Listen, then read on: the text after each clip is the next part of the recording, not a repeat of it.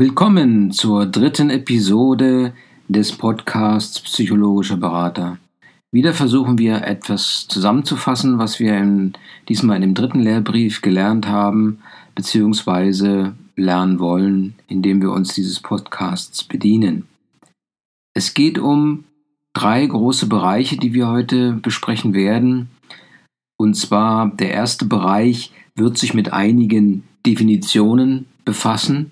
Definition des Verstands, der Intelligenz, Vernunft, Geist, Sinne, Sinnesorgane und Wahrnehmungen. Also all dies, was die kognitive Psychologie oder einfach die kognitive Entwicklung betrifft. Die geistige Entwicklung des Menschen. Denn die geistige Entwicklung des Menschen ist nichts anderes als ein ständiges Erweitern des Erfahrungshorizonts oder des Verständnisses von der Welt, wobei man nicht was völlig Neues versucht in sein Wissen zu integrieren, sondern halt das auf dem vorhandenen Wissen aufbauend etwas Neues hinzufügt. Nachdem einige Grundbegriffe der kognitiven Psychologie bzw. der ähm, Entwicklung des Geistes besprochen wurden, gehen wir in dem nächsten Abschnitt auf den Begründer der kognitiven Psychologie ein, auf den Schweizer Piaget, der mit seiner Begrifflichkeit und seiner Strukturierung der geistigen Entwicklung des Menschen einen großen Beitrag geleistet hat, die kindliche Entwicklung zu verstehen. Er unterteilte die Bereiche in vier, ähm, die Entwicklung in vier Phasen, die motorische, die anschauliche, die konkrete und die formale. Auf alle vier Phasen werden wir eingehen. Wir werden auch darauf eingehen, was die Triebkraft hinter der geistigen Entwicklung des Menschen ist. Wie der Mensch im ständigen Austausch mit der Umwelt sich entwickelt, mehr Erfahrung sammelt, lernt und seine geistige Entwicklung vorantreibt. Es werden Begriffe diskutiert wie Äquilibration, Adaptation, Assimilation und Akkommodation. Der dritte Abschnitt der heutigen Episode befasst sich mit der Sprache und deren Entwicklung im Sinne der kognitiven äh, Entwicklung des Menschen. Wir gehen davon aus, dass das Kind erst Lautunterschiede kennenlernen muss und auch lernen muss zu differenzieren. Es werden die ersten, ersten Worte gelernt, zwei Wortsätze. Auf die Rolle der Grammatik wird eingegangen werden. Auch welches Verhältnis Wortschatz und, und Grammatik zueinander haben und wie die beiden Grundströmungen der Entwicklungspsychologie, die Nativisten und die Behavioristen, die Entwicklung der Sprache sehen. Ihr seht, dass die heutige Episode doch einiges zu bieten hat. Viel Inhaltliches und vor allem mit Bezug auf die kognitive Entwicklung sehr wichtig ist. Es gibt wunderschöne Experimente, die man in YouTube sehen kann, die vor allem die Piagetischen Experimente nachbauen. Lasst uns starten. Was ist nun die, eine normale geistige Entwicklung? Eine normale geistige Entwicklung stellt sich dar, indem man ein wachsendes Verständnis äh, von der Welt hat. Man wird nicht was völlig Neues entdecken können oder wollen, sondern man wird an die Grenzen seiner gegenwärtigen, seines gegenwärtigen Verständnisses kommen und das Verständnis erweitert sich über neue Erkenntnisse, neue Sinneseindrücke, die die Umwelt liefert. Diese Sinneseindrücke geraten über die Sinne, die klassischen Sinne, die fünf Sinne, die wir kennen, in den menschlichen Körper im weitesten Sinne. Entweder werden, nehmen die Sinne Eindrücke wahr, die von außen kommen, Eindrücke und Reize, die von außen kommen, von der Umwelt oder auch von der Innenwelt. Diese Sinn Sinnesorgane nehmen die Reize auf und leiten sie weiter an das Nervensystem, wo dann die Reize verarbeitet werden. Und die Reizverarbeitung wird dann, spiegelt sich dann in Bewusstsein als Wahrnehmungen. Also mit den Reizen, die über die Sinnesorgane in den Körper kommen oder im Körper ähm, äh, verarbeitet werden, beginnt eine Wahrnehmung. Doch die Wahrnehmung als solche muss eingeordnet werden. Und hier spielt der Verstand eine große Rolle. Erst der Verstand ermöglicht eine gedankliche Verarbeitung ähm, der Eindrücke und auch sie in eine gedankliche Beziehung zu setzen. Es kommt zum Denken. Das Denken wird sowohl charakterisiert durch Eindrücke, die gesammelt werden, aber auch Zusammenhänge, die gebildet werden. Also Verstand ist das Organ, ein geistiges Organ und das Denken ist deren Funktion oder deren Aufgabe, die verschiedenen Eindrücke miteinander zu verbinden. Die Intelligenz, die auf dem Verstand aufbaut, der ja allen gegeben ist und der sich durch Denken äußert, hängt davon ab, wie die Fähigkeiten des Verstandes entwickelt und unterstützt werden. Intelligenz muss nicht angeboren sein, sondern sie kann anerzogen werden oder entwickelt sich aus der Wechselwirkung zwischen dem Individuum und der Umwelt. Die Intelligenz hat verschiedene Daseinsformen. Es gibt einmal diese verbale Fähigkeiten sowie die Fähigkeit zum gründlichen Lernen. Wobei die eine eine fixierte Intelligenz ist, eine feste Intelligenz, die punktuell Wissen anhäuft und auch entsprechend verarbeitet. Und auf der anderen Seite eine flüssige, fluide Intelligenz, die die punktuell vorhandenen Wissensereignisse miteinander verbindet oder sie in einen Kontext stellt. Das verstandesgemäße Erleben kommt auf eine höhere Stufe mit Hilfe der Vernunft. Denn die Vernunft als solche unterscheidet den Menschen von anderen Lebens Lebewesen. Die Vernunft ermöglicht, Zusammenhänge zu bilden und Schlussfolgerungen zu ziehen. Nur die Vernunft ermöglicht oder schafft die Fähigkeit, die Umwelt zu erkennen und mit ihr in Interaktion zu treten. Eine weitere Dimension ist der Geist, der im psychologischen Sprachgebrauch das Gegenstück zum Körper ist. Also das geistig-seelische ist das Gegenstück zum stofflich-körperlichen des Menschen. Der Geist ist der Inbegriff einer höheren, höherer spezifischer menschlicher Fähigkeiten und der Geist in der Psychologie unterscheidet sich von dem Geist in der Religion, der zwar auch mit dem Körper verbunden ist, aber sich vom Körper trennt und nach dem Tode entsprechend in den Himmel auffährt oder in die Hölle geht. Aber das hatten wir, glaube ich, im letzten Studienbrief schon besprochen. Hier wird es nur noch einmal eingeordnet ähm, in den, in den äh, Gesamtbereich. Reize, die über die Sinnesorgane in das menschliche Gehirn gelangen, werden entsprechend verarbeitet. Die Verarbeitung ist die Wahrnehmung dieser Reize. Denn man wird sich der Eindrücke, die über die Sinne in den Körper gelangen, bewusst und verarbeitet sie. Und zwar ist die Verarbeitung, äh, steht die Verarbeitung im Zusammenhang mit früheren Erfahrungen. Als Altersweisheit wird eigentlich das Wissen der älteren Menschen bezeichnet, die ähm, als was als Expertenwissen bezeichnet werden kann. Äh, wichtig ist, dass diese Fähigkeiten und dieses Wissen weiter eingesetzt und weiter aktiviert wird, weil sonst ein mangelnder Einsatz kann auch zu einer Rückbildung führen, ein Abbau. Die Strategie des Denkens oder der kognitiven Entwicklung im Alter ist eine Optimierung, wobei man selektiv, wobei der Verstand selektiv vorgeht und verschiedene Dinge kompensiert.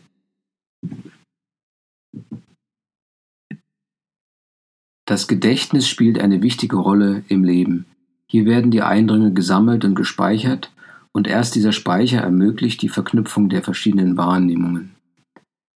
Es kann passieren im Alter, dass Gedächtnislücken entstehen. Das kann krankhaft sein. Es gibt die Alzheimer-Erkrankung, die über 5% der 65-Jährigen, der über 65-Jährigen betreffen kann. 20% der über 80-Jährigen haben schon Symptome, diese Alzheimer-Erkrankung.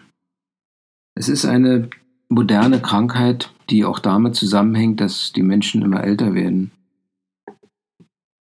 Es ist eine äh, Beeinträchtigung des Gedächtnisses. Und diese Beeinträchtigung des Gedächtnisses führt zu Persönlichkeitsveränderungen. Es kann zu einem Rückzug aus sozialen Beziehungen führen. Man kann die Namen der Nächsten vergessen und es kann bis dahin führen, dass man sogar seinen eigenen Namen vergisst. Aber nun möchten wir auf die Theorie von Piaget eingehen. Um den Kern der Theorie von Piaget zu verstehen, muss da, muss, müssen einige Begriffe geklärt werden, die ähm, diese Theorie erläutern.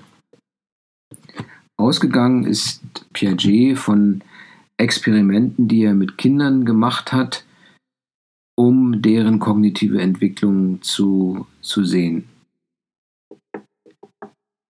Dabei hat er das Kind in den Zusammen in den Kontext mit der Umwelt gestellt und versucht zu verstehen, wie das Kind auf verschiedene Situationen reagiert.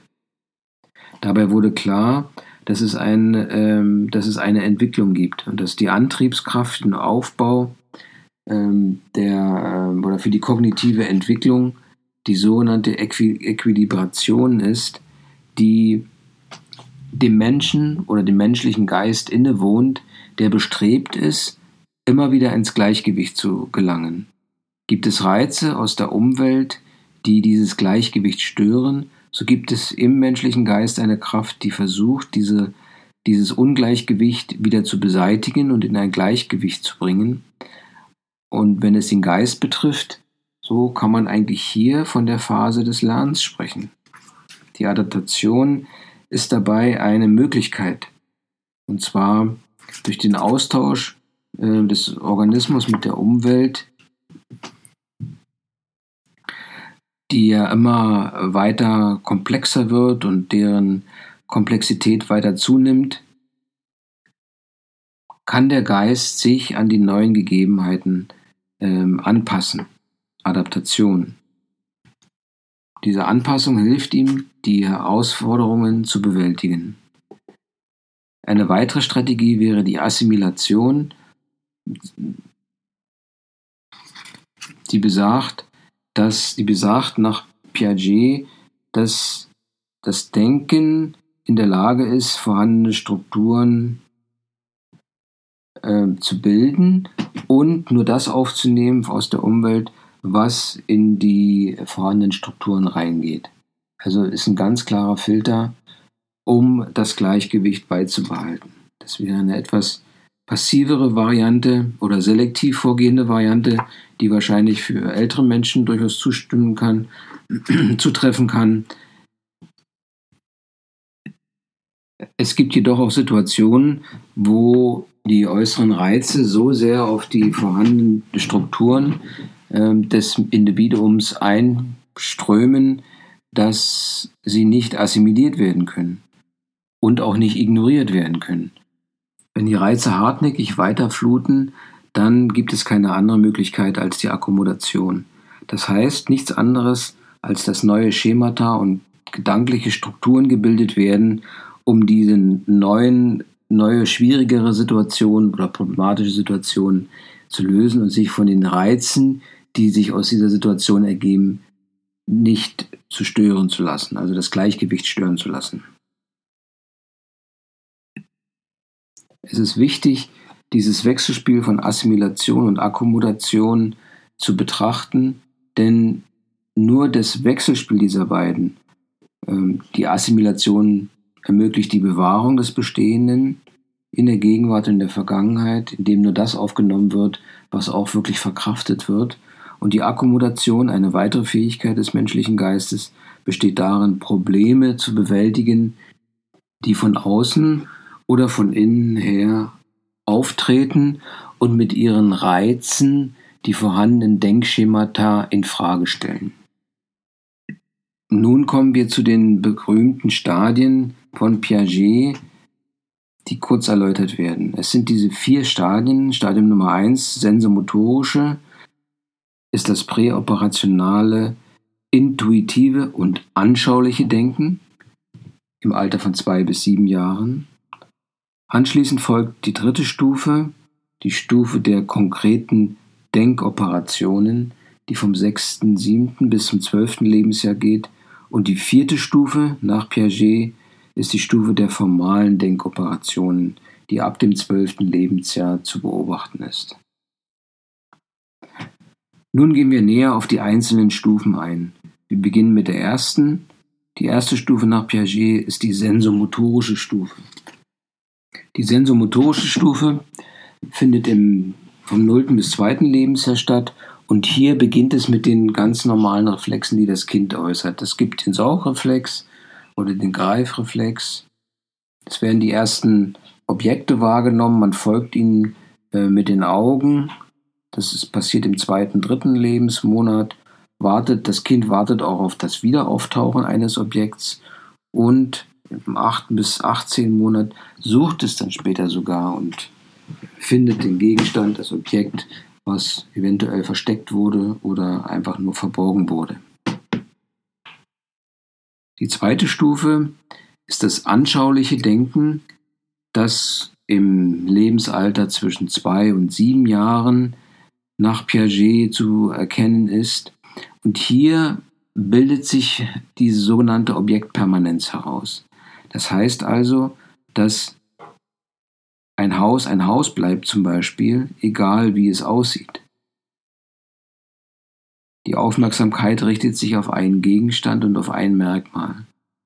Es wird noch nicht differenziert, aber es gibt eine Permanenz, die sich an einem Merkmal festmacht, dass ein Haus ein Haus ist.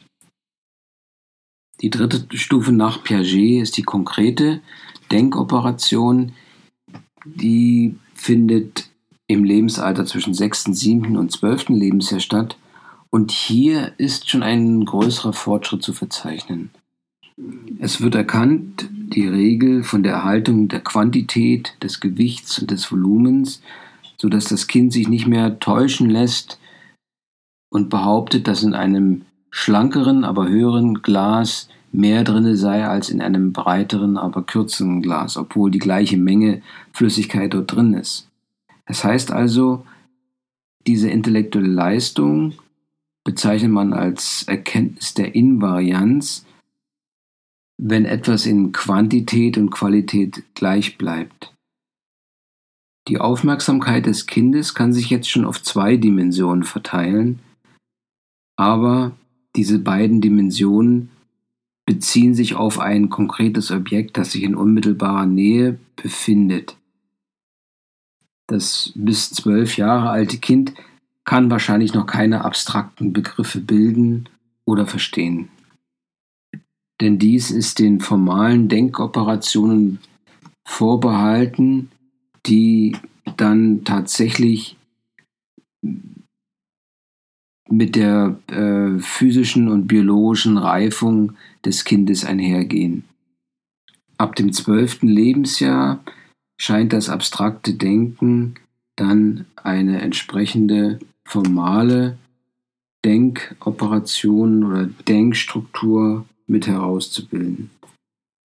Ein gutes Beispiel dafür ist, dass äh, Kinder aus dem, die noch etwas jünger sind, sehr spezifische Fragen stellen, um etwas herauszubekommen, wobei in der formalen Phase Denk, der Denkoperationen der Mensch schon Fragen stellt, die eine gewisse Logik in sich haben, ein gewisses Abstraktionsgrad haben und es scheint, dass der Verstand vom Abstrakten zum Konkreten vorgeht. Nachdem wir nun die Denkweise hinsichtlich der kognitiven Entwicklung nach Piaget uns angesehen haben und seinen, seine vier verschiedenen Stufen der kognitiven Entwicklungen, widmen, gehen wir nun oder widmen wir uns jetzt dem Spracherwerb. Die Babys teilen sich auch ohne Sprache mit. Das ist ein Fakt und das ist immer wieder zu sehen. Die Babys reagieren besonders gern auf eine Ammensprache, die äh, affektiert erscheint und einen ganz klaren Inhalt vermittelt. Was müssen Babys oder kleine Kinder zuerst verstehen lernen? Sie müssen Begrifflichkeiten sauber auseinanderhalten können und das geht am besten, indem Wörter klar ausgesprochen werden und klar den Dingen zugeordnet werden. Das Sprechen ist erst möglich, wenn die entsprechende Muskulatur ausgebildet ist.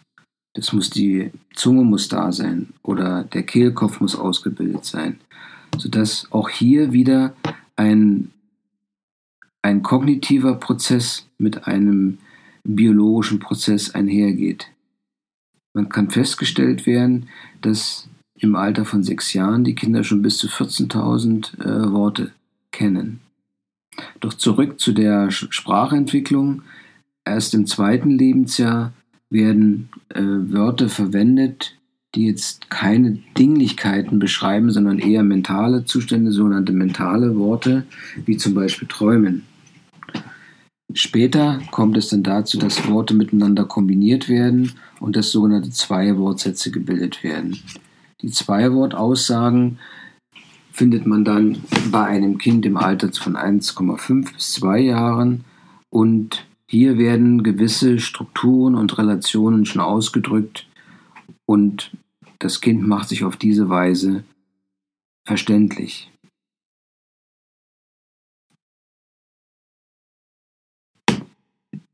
Interessant ist, wie die Grammatik in die Sprache kommt bei den Kindern. Es scheint so, als hätte jeder Mensch angeboren die Fähigkeit, eine Grammatik zu bilden, seine eigene Grammatik zu bilden und die Worte in einen gewissen Kontext zu stellen. Die Grammatik im dritten bis dreieinhalben Lebensjahr ähm, kennen die Kinder in groben Zügen die Grundform der sprachlichen Regeln. Aber Kinder entwickeln ihre eigene Grammatik, die dann entsprechend in die allgemeine Grammatik eingepasst wird. Auch hier kann man wieder erkennen, dass der menschliche Verstand doch ein, eine gewisse Veranlagung äh, mit sich bringt, um die Grammatik, eine Grammatik auszubilden. Die Sprachentwicklung als solche startet mit dem Erwerb eines Wortschatzes, wobei der Wortschatz unter Anleitung gebildet wird. Die Grammatik hingegen scheint den Kindern mitgegeben zu sein in Form von mentalen Strukturen, die ein Sprache verstehen schon ermöglichen und natürlich auch ein Sprach, eine Sprachproduktion. Die Fähigkeit dazu scheint biologisch vorbereitet zu sein. Eine ganz interessante These, die von den Sprachwissenschaftlern vertreten wird, ist, dass wichtige Aspekte des Grammatikerwerbs biologisch vorherbestimmt sind oder einfach gegeben sind. Bezüglich Sprache haben auch hier die Nativisten und die Behavioristen unterschiedliche Auffassungen. Die Nativisten gehen davon aus, dass das Kind die angeborene Fähigkeit hat, die Sprache seiner Umwelt zu entschlüsseln und die Regeln herauszufinden um sie dann später zu benutzen. Die Behavioristen gehen davon aus, dass das Kind lernt, und zwar durch Nachahmung und durch Belohnung. Das heißt, wenn es dem Kind gelingt, etwas zu, zu auszudrücken mit der Sprache und, er, und es erreicht sein Ziel, dann wird es belohnt, dann bekommt es, was es haben möchte. Die Zielerreichung mit Sprache mit verstandener Sprache führt zur Belohnung. Dies ist nun das Ende des dritten, der dritten Episode des Podcasts. Etwas schwierig zu strukturieren, aber ich wiederhole noch einmal kurz. Wir haben drei Bereiche besprochen heute. Der erste Bereich befasste sich mit einigen Definitionen, die wichtig sind für die kognitive Entwicklungen, für die kognitive Entwicklung, wie der Verstand, das Denken, die Intelligenz und so weiter. In einem zweiten Bereich haben wir uns darauf konzentriert, was Piaget über die kognitive Entwicklung herausgefunden hat. Und in dem dritten Bereich haben wir gesehen, wie Sprache sich entwickelt und welche Voraussetzungen das Kind mitbringt, um sich Sprache anzueignen und sich letztendlich über Sprache verständlich zu machen. Ich hoffe, du nimmst etwas mit von, diesem, von dieser Episode, von diesem Podcast. Es folgt eine weitere. Bleib dran. Danke.